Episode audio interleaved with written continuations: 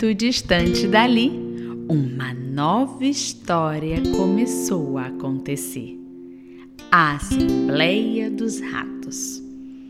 Era uma vez uma casa e nela morava um gato. Um gato tão feroz que os ratos viviam aterrorizados. Eles passavam tanto tempo nas suas tocas, escondidos com medo do gato, que já estavam prestes a morrer de fome. Mas, certa noite, eles resolveram aproveitar. É que o felino subiu no alto do telhado para passear.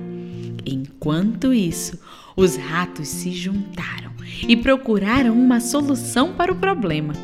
O plano era muito simples.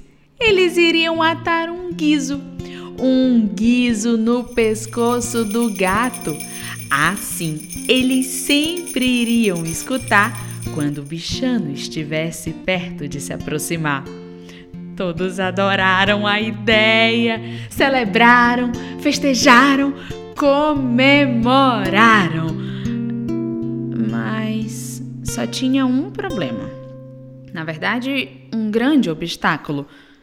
Nenhum deles tinha coragem de se aproximar para colocar o guiso no pescoço do gato.